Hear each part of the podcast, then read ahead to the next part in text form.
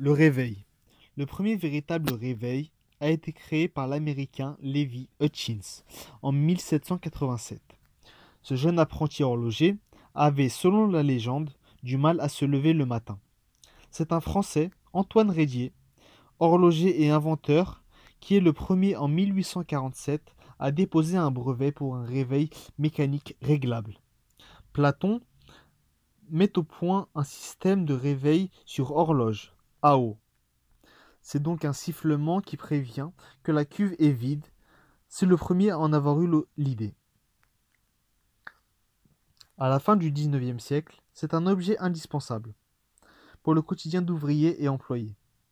Au début des années 1930, le réveil connaît un succès dans son modèle Le Silencieux, et Bayard commercialise les très populaires Sonne fort et Tapageur.